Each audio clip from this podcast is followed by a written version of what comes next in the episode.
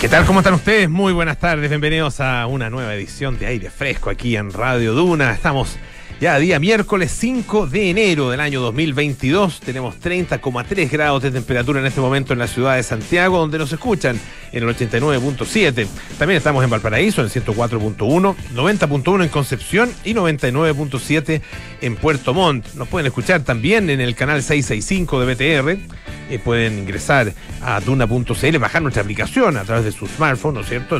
La aplicación Radio Duna, o entrar a duna.cl en el dispositivo que ustedes prefieran.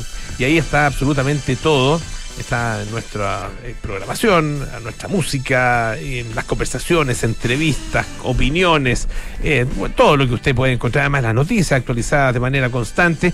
Y, también está nuestro podcast que usted puede compartir, no solo en Duna.cl, sino que también en Apple Podcast, Spotify y las principales plataformas de podcast. Hoy em, es día miércoles, tenemos eh, nuestros sabores frescos con Alejandra Mulé y también vamos a eh, tener una gran entrevistada.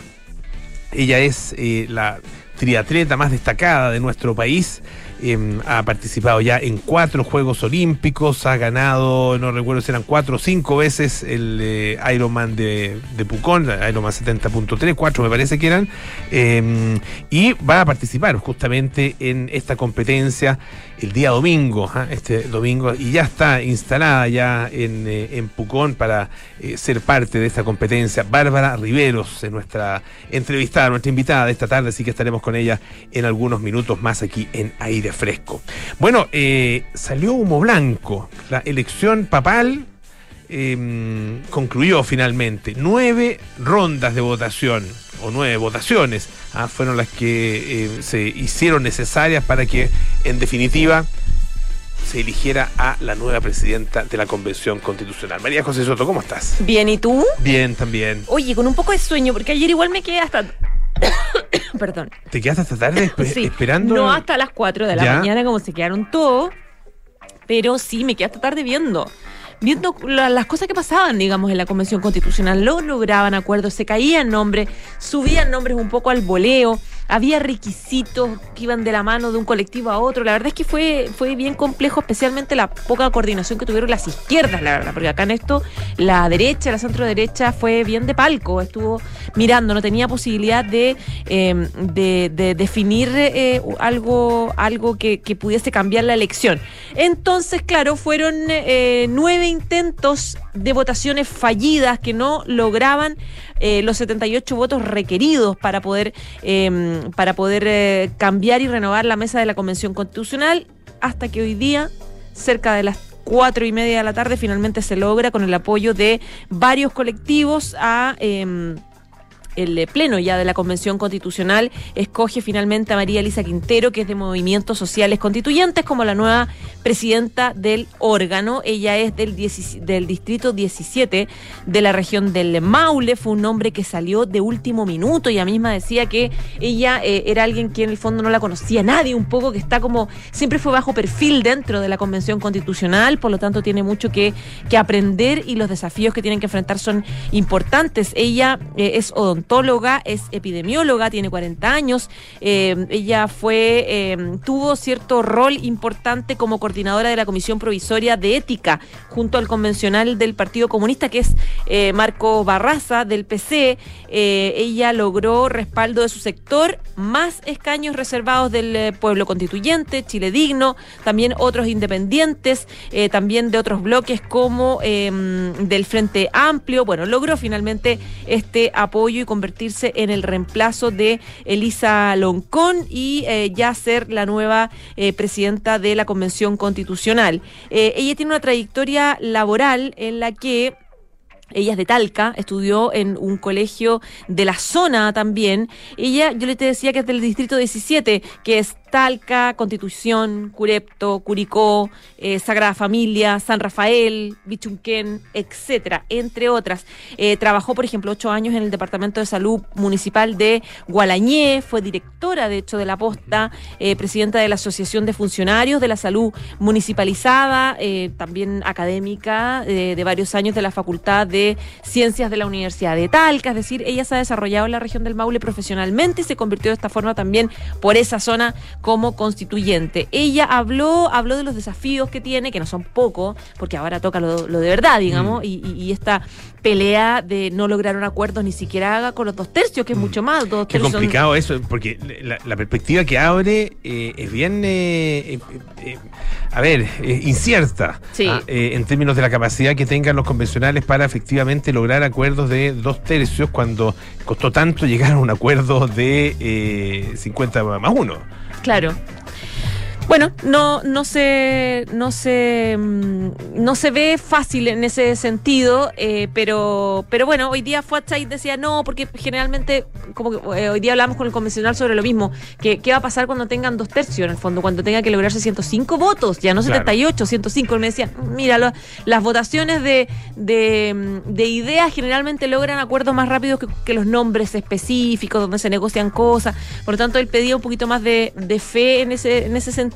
Vamos a ver, eh, el punto es que eh, la nueva presidenta de la Convención Constitucional ya dijo más o menos cuáles son las, a lo que tiene que abocarse 100% o las prioridades. ella hablaba primero de em, del financiamiento para la consulta indígena, dice tenemos que ver y aprender cómo destrabar ese problema puntual para hacerlo rápido. Em, un tema fundamental que mencionó ella fue cómo hacer la pega comunicacional, que fue una de las principales deficiencias que se le cuestionaron a la mesa saliente, porque, claro, se plantea un poco que Elisa Loncón hablaba muchas veces como por ella misma, con su opinión personal y no representando un organismo como es la Convención Constitucional, y que faltó un poco pega de dar a conocer lo que está haciendo la Convención también. Bueno, de eso habló ella, que es un trabajo que tiene que hacer comunicacional, dice ella, tenemos que potenciar que las personas que estén en sus casas eh, eh, estén deliberando junto a nosotros y que estén al tanto de lo que estamos discutiendo en temas como salud, educación, etcétera. Y lo otro dijo el tercer tema importante, el plebiscito de salida. Los derechos serán ratificados e iniciar con antelación, informar, porque no podemos pasar el borrador de la Constitución la semana antes. Tenemos que saber y entender cómo socializar el trabajo que haya hecho el Pleno para lograr que de alguna forma gane el apruebo y finalmente tenga un sentido toda esta pega que se está haciendo. Bueno, lo tiene muy difícil. Ah, otro tema importante es que ella habló sobre la posibilidad de correr un poco la fecha, que son seis meses eh, que quedan para mm. la nueva constitución. en, rigor, tres meses. Claro, en ah, rigor, tres meses. tres meses extendibles eh, a, seis meses más, pero, o sea, a, tres meses más. Por lo tanto serían seis meses, lo que parece absolutamente innecesario, indispensable. Sí, bueno, ella dice, estamos tratando de trabajar en los tiempos para sacar el trabajo final, pero si decidimos extender y pedir el apoyo al Congreso, tenemos que ver ese objetivo. Si es para la participación, me parece maravilloso, pero si es para una discusión que debemos tener como el Pleno, también es algo que tenemos que ver. Ya pues.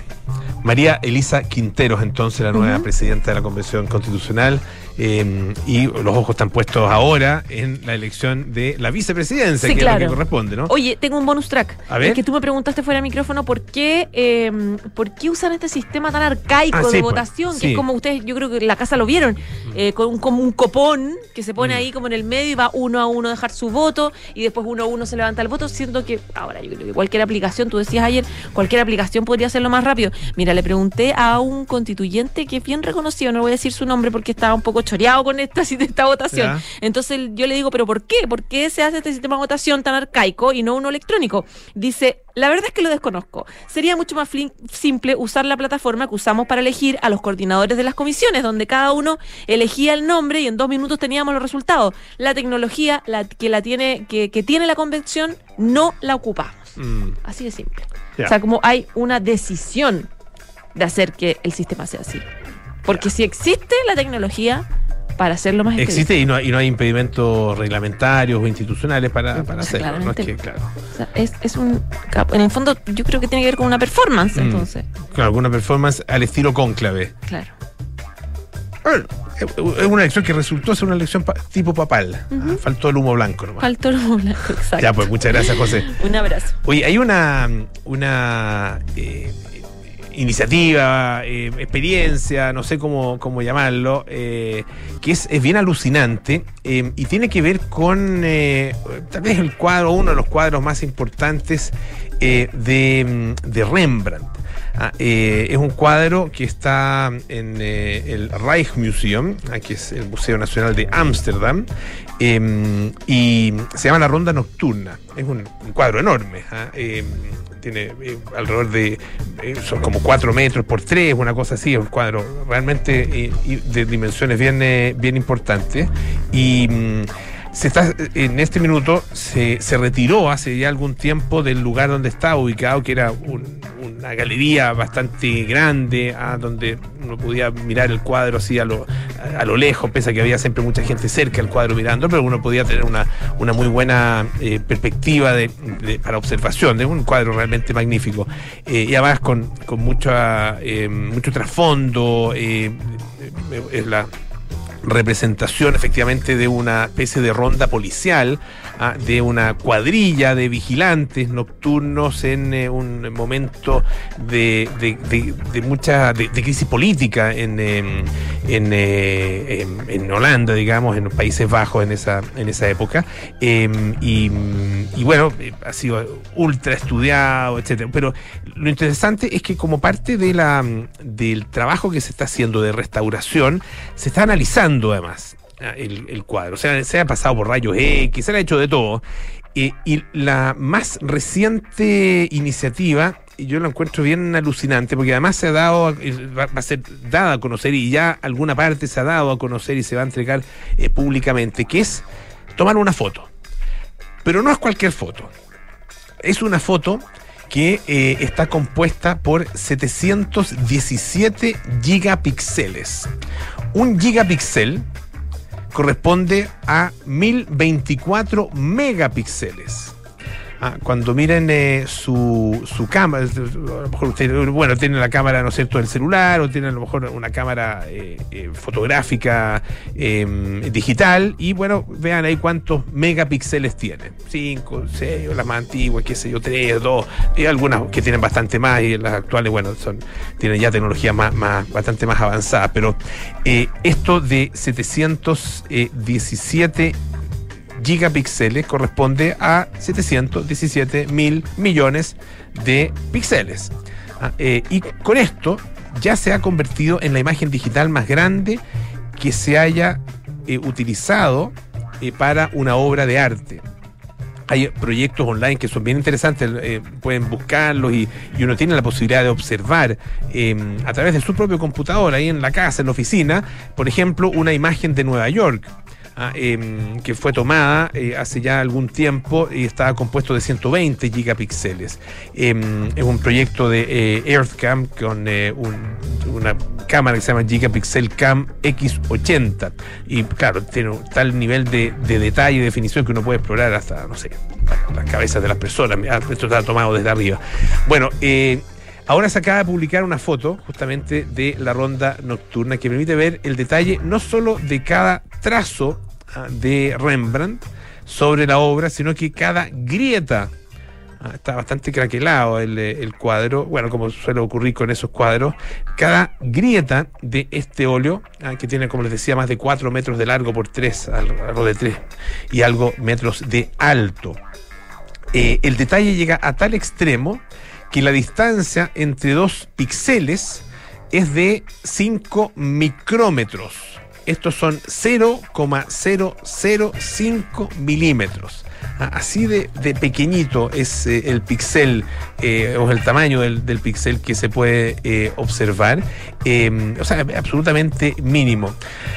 bueno, no solo hizo falta una cámara de alta resolución, ¿no es cierto? Ah, sino que eh, se hizo también a través de un proceso muy parecido al de un puzzle, en el que cada foto, porque no es una sola foto, ¿ah? eso, es imposible tomar una fotografía de esas características en una sola toma. ¿ah? son muchas, muchas fotos que a través de inteligencia artificial se van eh, de alguna forma ensamblando Ah, eh, y se van convirtiendo efectivamente en una sola eh, imagen en cámara de alta definición ah, y este proceso como una especie de puzzle en el que cada fotografía es una pieza que se funde ah, y se conecta y se funde con la siguiente y por lo mismo permite que uno navegue eh, de un lado a otro a través de la, de la foto. se utilizó una cámara Hasselblad, em, que bueno, da lo mismo la, la denominación, digamos, de 100 megapíxeles. Ah, y que capturó un total, escuchen bien, de 8.439 fotos individuales. Cada foto medía 5,5 por 4,1 centímetros. Ah, las fotos son, son más bien chiquititas, ah, pero claro, con ese nivel de, resolución, es tan alto el nivel de resolución que bueno, se logra a través de la multiplicación, digamos, de estas, de estas, eh, de estos píxeles, se logra entonces esta imagen de 717 gigapíxeles. Em, el para asegurar que la foto estuviera enfocada, ¿ah? la superficie de la, de la, pintura se escaneó con láser, la cámara tuvo que ajustarse antes de tomar cada una de las fotografías y como les decía, una vez que ya se habían tomado, se, utilizó un sistema de inteligencia artificial ¿ah? que utiliza eh, algoritmos em, para, para que se pueda ir corrigiendo. Es un proceso, eh, claro, que tiene una parte que es artesanal, pero sobre todo tiene esta utilización ah, de, los, de los algoritmos que lo convierte en un desafío realmente increíble, como justamente eh, lo dice eh, Robert Erdman, que es científico senior del, del museo em, y que dice que mucha gente pensó que era imposible. Ah, nos hemos superado nosotros mismos y eso se puede llamar sin duda un hito mundial. Em, no es la primera vez que se lleva a cabo un proyecto así ah, con esta obra de Rembrandt. Ya había sido hecho el año 2020 otra foto, en ese caso de 44,8 eh, gigapíxeles, ah, em, ah, con una distancia entre píxeles de 20 micrómetros. Aquí están eh, mucho más mucho más cerca, el, píxel, digamos, es más, es más pequeño. Por lo tanto, la fotografía, la actual, es cuatro veces más nítida que la imagen anterior. Em, dicen desde el museo, desde el Rijksmuseum, em, que con la nueva imagen los científicos pueden estudiar la pintura aún mejor desde la distancia. Ah, em, todos los procesos futuros de envejecimiento en la pintura también se pueden rastrear con mayor precisión. Claro, va a haber un punto de comparación. Ah, la pintura ya está restaurada, está lista. Ah, em, este, esta foto dice lo suficientemente nítida como para que las redes neuronales puedan examinar la pintura en poco tiempo en busca de similitudes en las partículas de pigmento o el mapeo de todos los jabones de plomo. esto no fue posible con la foto anterior. Eh, ya llevan dos años en este proceso de reconstrucción, o sea, de, restauración y particularmente de reconstrucción de una parte del cuadro que se había perdido cuando se ubicó precisamente ya en el, cuando se ubicó en el Palacio Real de eh, Ámsterdam, que fue su primera ubicación. Después se traslada entonces al eh, museo y también se utilizó ahí un sistema de inteligencia artificial que recreaba el estilo del pintor eh, junto con la información que se, se, eh, em, se, obtuvo de una copia de la pintura original eh, atribuida em, a, otro pintor, a Gerrit Ludens. Ah, eso era para saber qué había efectivamente en los bordes de la pintura. Y con eso se logró reconstruir em, una pieza en la que se añaden tres figuras ah, que estuvieron en, se pudieron ver en una exposición temporal y que no pertenecen a la obra que va a ser totalmente y en definitiva restaurada. Así que, como nunca antes se puede ver em, la ronda nocturna de Rembrandt, em, y lo más interesante de todo es que sin moverse siquiera de la casa. Vamos a escuchar un poquito de música. Este es Harry Styles con Watermelon Sugar.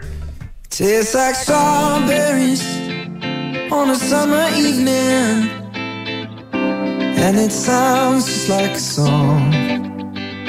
I want more berries. and that summer feeling. It's so wonderful and warm.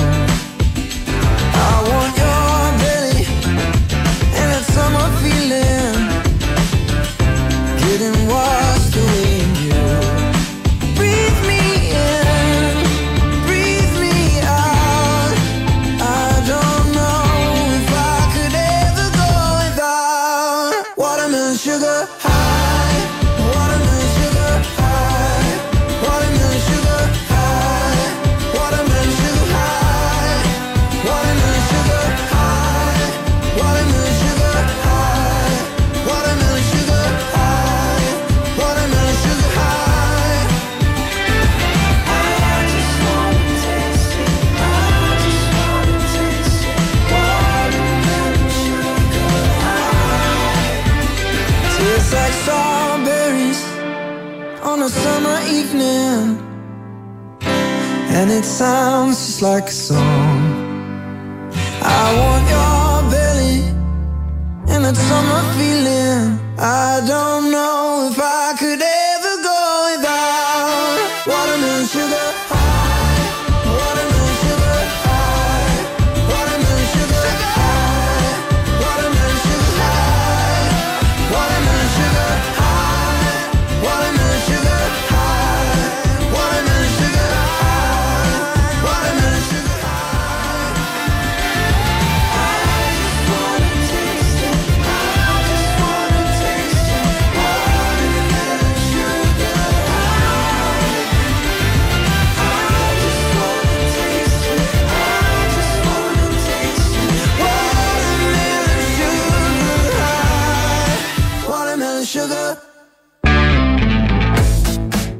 Tentaciones y recomendaciones para hambrientos y sibaritas. Alejandra Mulet nos prepara la mesa en Aire Fresco. Hora de sabores frescos con Alejandra Mulet. ¿Cómo estás, Ale? Muy buenas tardes. Hola, Polo, ¿bien y tú? Bien, también, gusto saludarte. Igualmente. Bueno, este año partimos como siempre con novedades, con cosas ricas y esta semana quería recomendarles, hacerles dos recomendaciones. Quiero partir por Recreo con Hambre, el Recreo es una cafetería nueva, Polo, eh, que como muchos emprendimientos nace en pandemia y partió claramente de manera solamente delivery, haciendo mm, despachos de sándwich. Y tuvieron la suerte de poder em, ampliarse desde la cocina donde estaban haciendo estos sándwiches, de ampliarse y, tener, y hoy día tienen un local en una calle exquisita que yo no conozco, o sea, sabía que existía la calle, pero el nombre de la calle se llama Nicolás Bogol 1656, es la calle que está justo en la iglesia de los Castaños en Vitacura. Uno dice la iglesia de los Castaños ahí en Vitacura, pero la calle que cruza, donde está en toda la esquina la iglesia de los Castaños, se llama Nicolás Bogol. Bueno, esta cafetería es súper bonita, es chiquitita, tiene yo creo que 8, 6, 8 mesas, eh, y tiene una carta bien acotada, pero muy rica. Básicamente son sándwiches tienen sándwich crispy, ahumado, eh, tipo así coreano, vegetarianos, de pollo, etcétera. Tienen papas fritas, está también ideal para ir con los niños ahora en vacaciones, por ejemplo. Tienen unas papas muy que se llaman rosti, que son como unas bolitas de puré de papa muy.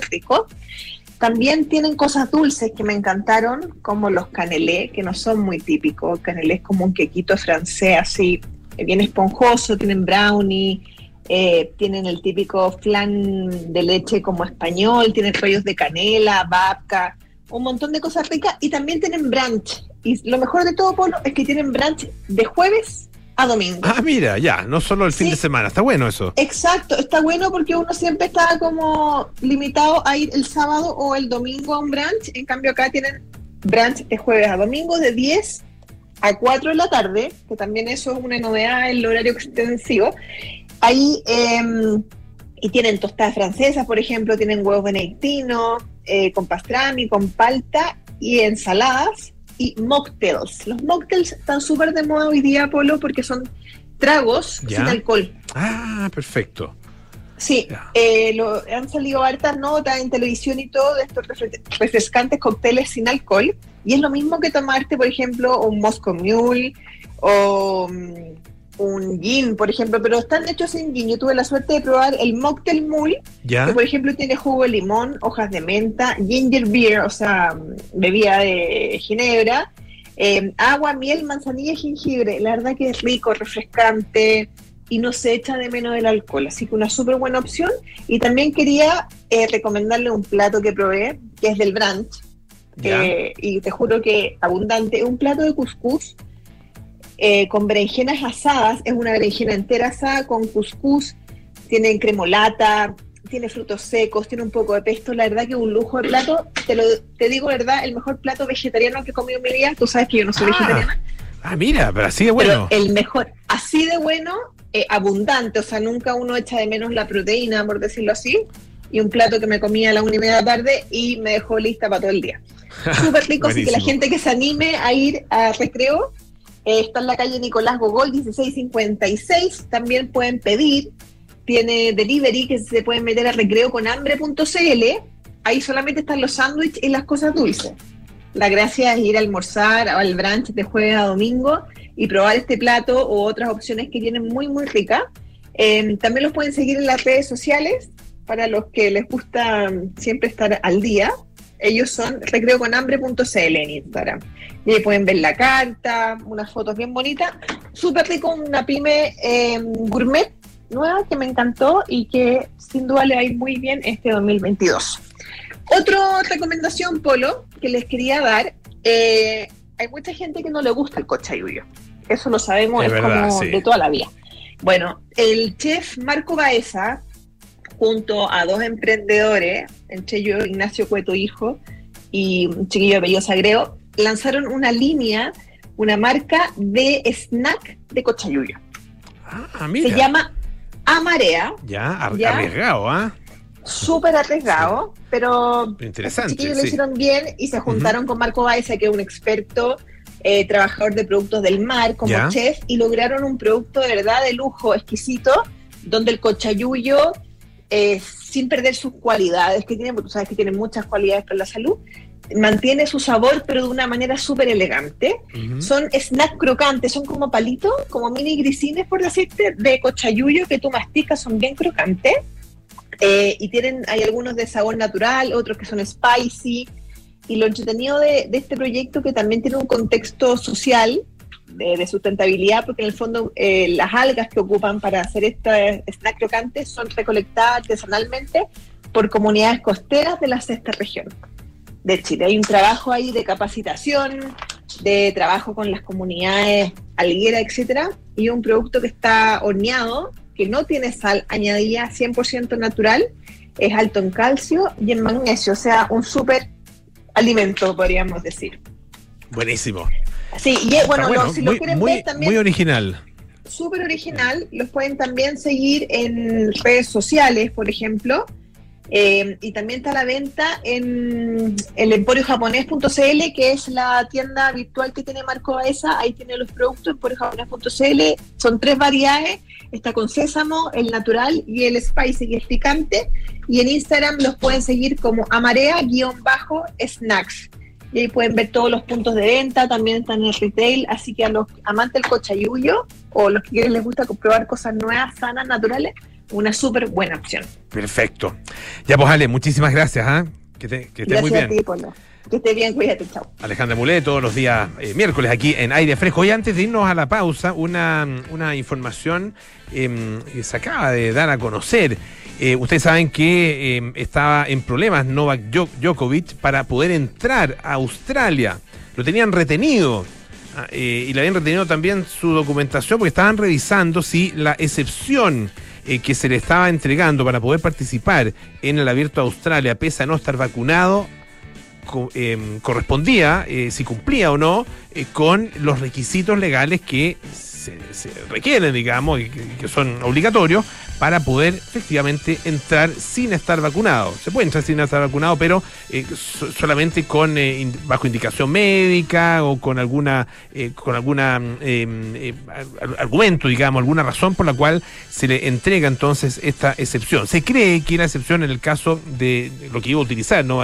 Djokovic era el hecho de haber tenido eh, COVID-19 en, eh, en, el último tiempo, ¿ah? en, un, cierto periodo de tiempo, pero la verdad que tampoco hay em, absoluta eh, claridad acerca de eso. la gente de los organizadores del Abierto Australia ¿ah? están indignados, absolutamente indignados, ¿ah? y dicen que el gobierno lo que ha hecho acá es un espectáculo, un show, simplemente para quedar bien con la opinión pública, porque efectivamente em, el, gobierno no, es que no estaba de acuerdo, Ah, eh, pero finalmente lo estaban aceptando en la medida en que cumpliera con todas las exigencias legales, ah, que tuviera la visa correspondiente y que tuviera además eh, la documentación para em, demostrar que esta excepción que se iba a hacer con él era válida. Bueno, no logró demostrarlo y em, está siendo no solo retenido, sino que se le ha rechazado el ingreso a Australia y va a tener que tomar un vuelo de vuelta durante este día jueves. Ustedes saben, ya están a jueves allá en Australia, así que en la tarde del jueves australiano va a tener que retornar, no sé a dónde, a su país, no sé a dónde se irá eh, a ir, efectivamente Novak Djokovic, después de que se le impidiera el ingreso a Australia. Oye, em, varias cosas importantes antes de ir a la pausa. ¿Hace cuánto no revisas tus inversiones? ValueList es una plataforma de seguimiento de inversiones que elimina ineficiencias en tu desempeño y monitorea costos, rentabilidad y liquidez. Conoce más en www.valuelist.cl. Y la Universidad San Sebastián cuenta con cuatro hospitales de simulación clínica en cuatro regiones del país. Universidad San Sebastián, una gran universidad que avanza y crece. Vamos a la pausa, volvemos con más aire fresco. Esto es Radio Duna.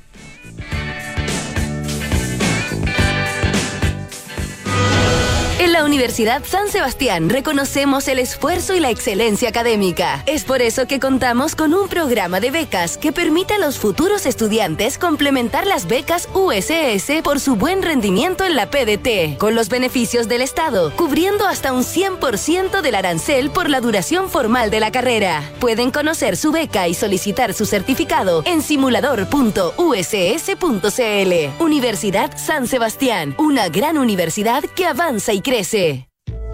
¿Hace cuánto que no revisas tus inversiones? Monitorearlas requiere de una revisión técnica como la de tu auto. ValueList es una plataforma tecnológica que, con expertos financieros, examina el total de tus inversiones en costos, rentabilidad y liquidez con cuentas locales e internacionales. Ya monitoreamos más de 150 millones de dólares. ¿Tienes sobre un millón de dólares líquidos? Ingresa a www.valuelist.cl y te asistimos sin costo durante un mes independiente de la institución financiera.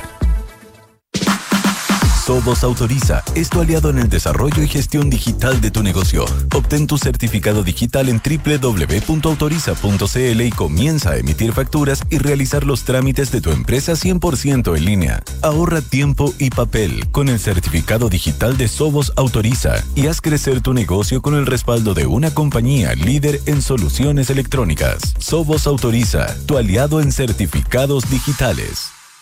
Ya no les queda nada para irse de vacaciones, ¿no? Sí, y lo mejor es que nos vamos dos semanas. Oye, a todo esto, ¿ustedes tienen alarma? Sí, la de Verisur. ¿Y qué tal? Nosotros buscamos instalar una antes de irnos. Mira, la contratamos justo antes de las vacaciones y la verdad es que nos fuimos mucho más tranquilos. Se la recomiendo. Ya, llegando a casa los llamamos. Protege lo que más te importa con alarmas Verisur. Tu hogar monitoreado las 24 horas del día. Llama al 600-385-0003 o calcula online en verisur.cl.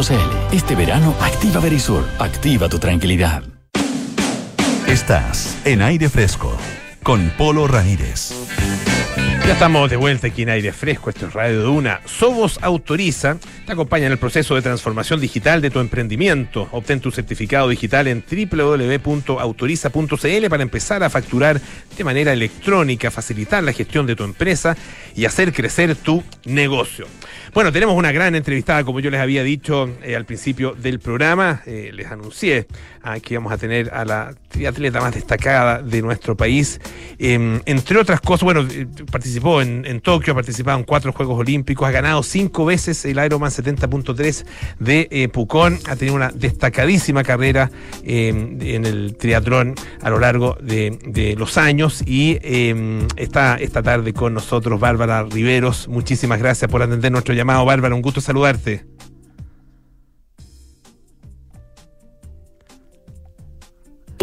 Ahí, ahí, te, ahí te estamos escuchando, perdón. Ese no, ahí te, tuvimos ahí un problema con una de las perillas y no te estábamos escuchando. Ahora sí, tú me escuchas bien, ¿no es cierto? Sí, no, súper bien. Ah, Muy perfecto. agradecida, decía, por tenerme con usted y bueno, que más que, que volver a mi país y correr en Pucón, así que me siento más que afortunada. Ya estás instalada ya en Pucón, ¿no? Eh, sí, ¿Sí? llegué a... Sí. ¿Y, y cuál es cuál es tu, tu rutina en estos días? Recordemos que el, el Ironman se corre el día domingo, ¿no es cierto? Muy tempranito. ¿A cuál es la rutina eh, en estos en estos días? ¿Ya dejas de entrenar? ¿Estás solamente descansando, haciendo, no sé, un trabajo eh, distinto al entrenamiento habitual, me imagino, no? Eh, sí, bueno, la verdad el viaje fue bastante largo. eh, eh, sin duda se bajan las cargas esta semana. y bueno, se concentra uno para el evento, pero igual tiene que seguir con una rutina de entrenamiento, no sé, dos veces, tres veces al día. Y bueno, más que nada activación y, y reconociendo el circuito y cosas así. Pero, pero todo bien. Ya. ¿Cómo te tomas este est- esta competencia después de haberla ganado cinco veces? Eh, bueno, la verdad es que cada, cada año he tenido diferentes adversidades. Eh, con mi entrenador decidimos a último momento venir para acá. Eh, y bueno, la verdad es que no la, no la preparamos tanto porque estábamos entrenando en el invierno de Suiza, en, la nieve. Así que bueno, eh, salieron salió el financiamiento que pueda venir a último momento. Y bueno, no sabemos que es muy importante para, para todo el pueblo, la comunidad en Pucón, toda mi gente. Así que eh, dijimos, bueno, arriesguémonos, vengamos y, y, veremos lo que sale el domingo. Pero, pero sin duda eh, esperamos que a fin de año estemos más fuertes eh, y podamos eh, concretar grandes sueños y misiones que tenemos durante el año. Tú anunciaste, Bárbara, que eh, después de los Juegos Olímpicos allá en Tokio, que ibas a eh, reorientar de alguna manera tu, tu carrera eh, deportiva. ¿Cómo, cómo, em, ¿Cuál es esa reorientación y, y cómo, en, qué consiste en definitiva en términos de las competencias en las que vas a participar? el, ¿qué, ¿qué, significa también para ti, para, para, para tu entrenamiento, para tu cuerpo, para tu mente? Bueno, la verdad es que por muchos años eh, corrí lo que se llama distancia olímpica, que es eh, lo que se, juega, se corre los Juegos Olímpicos, o sea, son 1.500 metros de natación, 40 de bicicleta y 10 corriendo, ¿ya? Y eso es la distancia donde hay un circuito del mundo que se llama ITU, que, que es lo que uno entra en un ranking olímpico para poder correr los Juegos de Sur, Juegos Panamericanos y si uno le va bien fue correr los Juegos Olímpicos. Eh, ahora me paso más a la distancia larga, que, que es distancia donde vimos brillar a nuestro Cristian Busto muchos años y quedó segundo en Hawái. Y bueno, para eso hay otro ranking y es otra distancia, otra preparación, eh, porque la distancia pasa de una competencia de dos horas a una competencia de ocho a diez horas, ¿no? Y y bueno, ese es nuestro gran objetivo, poder clasificar a Hawái y, y algún día eh, hacerlo bien ahí. Entonces, obviamente, eh, la planificación del año, las carreras es diferente. Eh, y bueno, eh, obviamente estamos recién empezando el año. Eh, el año pasado era importante poder terminar eh, el año sanándome de las lesiones que tuve eh, y pues un partido mucho más lento, más conservador, eh, apuntando a poder realmente clasificar a Hawái, que es bastante difícil. ¿Y eso eh, estás bien dentro de los plazos? Porque, claro, pasar de, las distancias que tú nos mencionabas a las distancias de Hawái, a que son, eh, si mal no recuerdo, 3.800 metros de natación, eh, 180 de bicicleta y 42 de trote, ¿no? Ah, sí, perfecto, claro, muy bien, se o sea, lo sabe perfecto. Es, es que el, el, salto desde la distancia olímpica a la distancia del Ironman es, es, es enorme eh, y yo imagino que eso, bueno, tiene eh, in, muchas implicancias en términos del de entrenamiento y los y los plazos efe, efectivamente en los que se puede llegar a, a, a competir a alto nivel, eh, en, como, como, ha sido tu, tu historia, ¿no es cierto?, eh, en, esa, en ese tipo de distancia. Eh, el caso de Pucón es una especie de de eh, paso intermedio? ¿Cómo, cómo lo tomas el, el, el 70.3, el que es el medio eh, Ironman, digamos? Sí, sin duda, vamos a correr más 70.3 y como tú dices, sin duda es un paso intermedio. La diferencia es que este año no no nos no nos preparamos así pensando que íbamos a correr Pucón. Como te digo, la, Pucón lo decidimos la misma semana de Navidad, eh, porque salió los recursos a que pudiera venir eh, y bueno, corriendo un poco me vuelvo a Europa, pero pero principalmente eh, la planificación de mi entrenador ha sido sanarme las lesiones, poder tener un poco de consistencia eh, y de a poco empezar a poner las cargas que uno necesita acumular para, para la distancia larga. Eh, pero sin duda voy a estar corriendo 70.3 y después vamos a optar elegir qué Ironman vamos a hacer para poder eh, tratar de clasificar a Hawái. Tú mencionabas, estamos conversando el recuerdo con Bárbara Riveros, triatleta, quien está eh, acá en nuestro país, eh, allá en Pucón específicamente, para competir en el Ironman 70.3 que se corre este fin de semana ahí en esa ciudad de la región de la Araucanía. Eh, tú mencionabas a Cristian Bustos y, y él fue sin duda un, referente, y lo sigue siendo, a un referente del triatlón nacional tú has tenido eh, logros eh, enormes, sin duda los, más destacados para una para una triatleta. Eh, ¿Cómo sientes que eso impacta en la actividad y en la, el, acercamiento de las personas, particularmente de niños y niñas, a la actividad, al triatlón? refiriéndome a Cristian Bustos. A ti. A mí. bueno, yo creo que es súper... Bueno, primero que nada, como tú mencionaste, Cristian Bustos, creo que gracias a él eh, el triatlón chileno está donde está, Pucona está donde está. Imagínate que él llevó al triatlón a la mayor eh, extensión que en ese tiempo era Hawái, Kona, eh, quedó segundo y bueno, ahí empezaron a venir eh, todos los gringos, Mark Allen que ganó seis veces el Ironman. y bueno, yo entrené en el mismo eh, club que, Cristian, en la Católica, y para mí siempre ha sido un referente, eh, tanto como deportista, también como persona. Entonces, eh, aunque él no fue un juego olímpico, no importa. Yo creo que personalmente, gracias a él, em, que, que también fue muy cercano a los, a los jóvenes, como tú mencionas, a los niños, siempre se dio tiempo para sacarse una foto y ahora ya más de adulto conversamos eh, en un asado y, me cuenta cómo él empezó. Por eso eh, yo creo que el tener un buen role model o, referente cuando eres joven es súper importante. Por eso en mi caso es súper importante estar cerca de los niños, el, enseñarse las cosas que, que son eh, importantes en el deporte. Cristian partió con nada, eh, y eso finalmente es como muchas veces veo el romanticismo del deporte y no focalizarse en, en, el tema material, sino el tema, ok, eh, el, el, esfuerzo, la disciplina, las cosas eh, fundamentales para poder tener em, esa, ese fuego interno de querer llegar algún día a ser profesional o querer, querer ser lo mejor en tu actividad. Y siempre mi, mi mensaje a los jóvenes cuando voy charla o cosas así, les digo, eh, da lo mismo si te dedicas a ser deportista profesional o, eliges otra profesión, eh, pero lo importante es que lo hagas con pasión, que tengas ese fuego interno y que quieras llegar a ser el mejor y tu, mejor versión. Y eso eh, es gracias también a, como decía, tener un, guía, un, role model que realmente te inspire.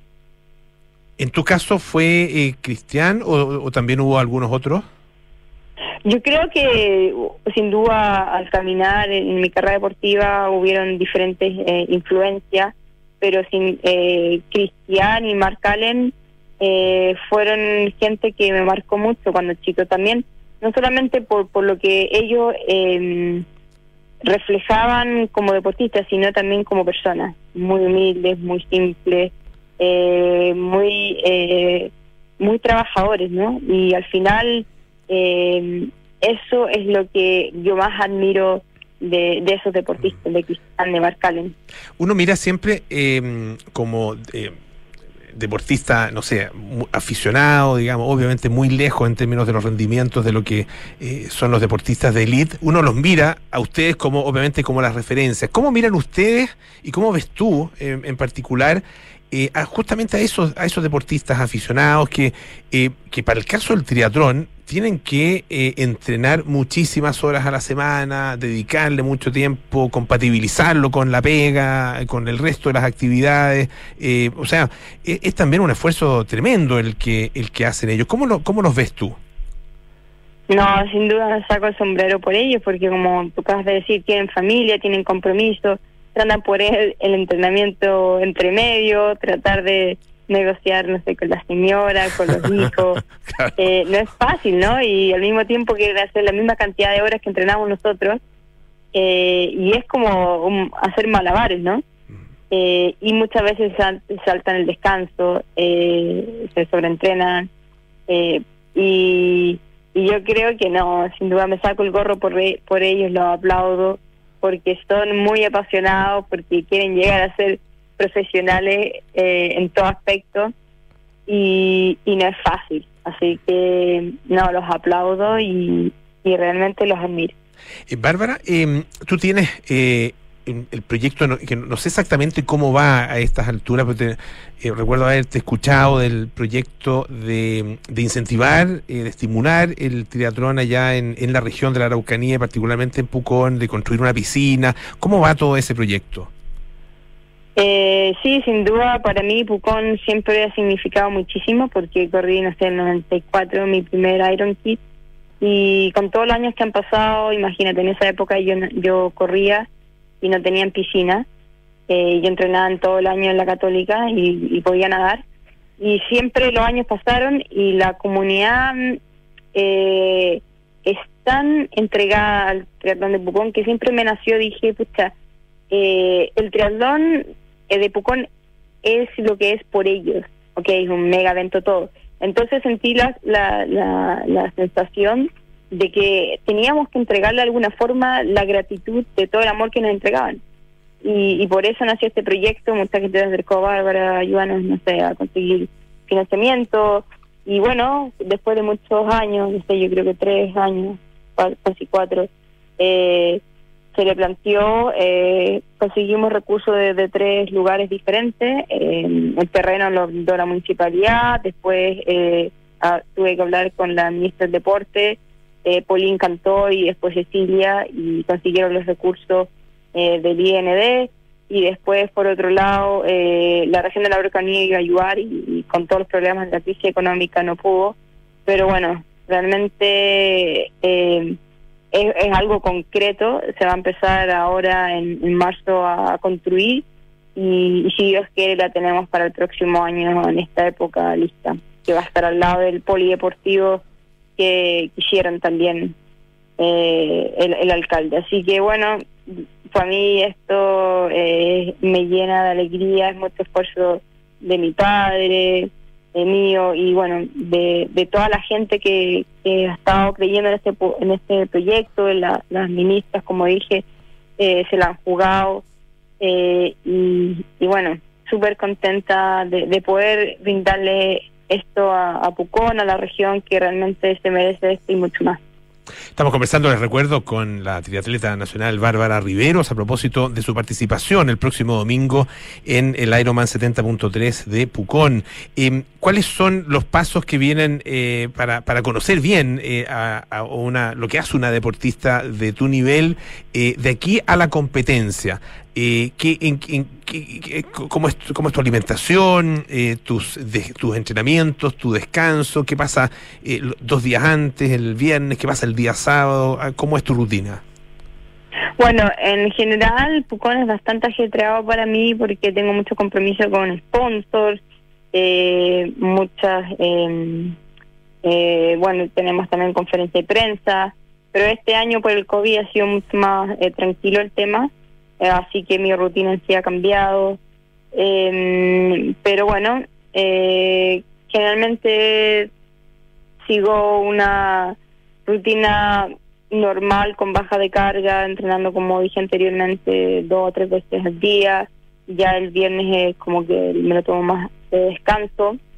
Pero ahora el, el viernes eh, tengo, hay que hacerse PCR, tengo que ir a buscar el el kit de competencia. Eh, entonces, en sí, eh, se saca, me saca un poco de, de, de mi rutina normal. Uh -huh. eh, y el sábado tenemos conferencia de prensa, dejar la bicicleta. y el domingo, bueno, es la competencia bien temprano. Ya, mucho, mucho Entonces, que hacer, mucho que hacer, sí. sí. Mucho, Tironea mucho por todos lados. Eh, y, y, Bárbara, una última cosa que te quería preguntar. Eh, tiene que ver con, con la carrera misma. Eh, ¿Qué pasa con contigo, eh, con, con, tus emociones, con eh, tus pensamientos durante la carrera? Ah, porque claro, tú haces la, la, carrera en, en, muy poco tiempo, ¿no es cierto? pero de todas maneras son, no sé cuánto, alrededor de cuatro horas, ¿no? Sí, más o menos cuatro horas, cuatro, o sea, perdón, entre cuatro horas quince o cuatro horas cuarenta 40, 45, depende mucho del viento y de las condiciones. Claro. Eh, ¿qué, qué, qué pasa por tu cabeza durante esas cuatro horas? Bueno, es súper importante saber conducir los pensamientos, visualizar, en mi caso, por decirte, como dije, eh, siempre cada año tengo alguna adversidad, en este caso, eh, por decirte la bicicleta, mi bicicleta TT, que siempre uso, no la uso hace dos años, porque la tenía en Chile y, estaba en Europa entrenando con mi bicicleta de ruta, entonces en ese no tengo tanto tiempo para poder acostumbrarme. Y bueno, ahí, como tú dices, tengo que aplicar eh, las sensaciones de visualización de años anteriores, de, de cuando pude hacer más horas en ella. Eh, y, bueno, y esperar que, que los músculos eh, puedan aguantar la carga. y bueno, tratar de, de conducir la mente de una forma que, que todo fluya, ¿no? Que todo entre en una armonía. Eh, lo mismo también para, para el trote, puede entrar en un ritmo, puede, eh, no sé, pues muchas veces yo converso conmigo misma, eh, uno cuando entrena también tiene de cierta forma, eh, hay gente que dice, no sé, pues eh, palabras o, o cuenta o se concentra en algún punto, eh, entonces creo que es importante en este caso cómo mantener la calma, cómo mantener también em, las emociones em, tranquilas y poder focalizarse para que uno pueda eh, encontrar su 100% en ese momento después de haber ganado cinco veces eh, el triatlón eh, de Pucón, el Ironman 70.3 de Pucón, eh, obviamente que te miran, todo el resto de las competidoras te miran a ti como, como la, la, rival a vencer, ¿no es cierto? ¿cómo, lo, ¿Cómo lo tomas eso y ves, visualizas competidoras fuertes que puedan amagar la posibilidad de ganar por sexta vez? Sí, sin duda, sin duda. En ese caso, para mí es súper importante tener los pies en la tierra, ser humilde y, ser también eh, honesto. O sea, yo creo que sin duda eh, hay diferentes dinámicas de deportistas, fortalezas, eh, pero en mi caso especial, eh, Luis Batista, la brasilera, viene muy fuerte, viene haciendo un trabajo muy específico porque entrenamos con el mismo entrenador, entonces sé que ella ha focalizado 100% esta carrera y viene yo creo que más fuerte que yo, pero en este caso como entrenador, eh, como sabíamos que, que estamos apuntando a, a, a, fin de año y, a grandes proyectos, eh, uno tiene que venir con lo que lo que tenga, eh, en mi caso entregarme 100% eh, por mi pueblo, por mi por mi país y, y bueno, tratar de jugar las cartas lo, lo mejor posible pa, para poder eh, llegar eh, lo más adelante posible. Bueno, queremos agradecer muchísimo a Bárbara Riveros por esta conversación con Radio Duna. Eh, muchísimo éxito, Bárbara, y un millón de gracias por atender nuestro llamado y conversar aquí con nosotros para, para todo nuestro público. Éxito, a que esté muy bien. Muchas gracias a ustedes por el amor, por el cariño y por el interés. Un beso grande y nos estamos viendo.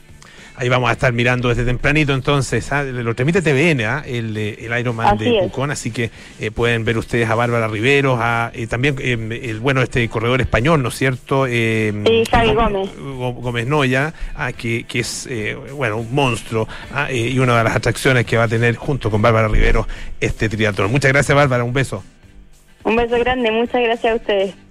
Bueno, ya nos tenemos que ir. Viene Cartas Notables con Bárbara Espejo. Hoy presentamos a Groucho Marx, que escribe a la Warner Brothers. Luego nada personal con Matías del Río María José Soto. 20 horas terapia chilense con Nicolás Vergara, Arturo Fontaine y María José Ochea. 20-30 horas sintonía crónica discografía con Bárbara Espejo y Rodrigo Santa María. Nosotros nos juntamos mañana a las 6 de la tarde para más aire fresco. Que estén muy bien. Sigan en compañía de Radio Duna. Chao.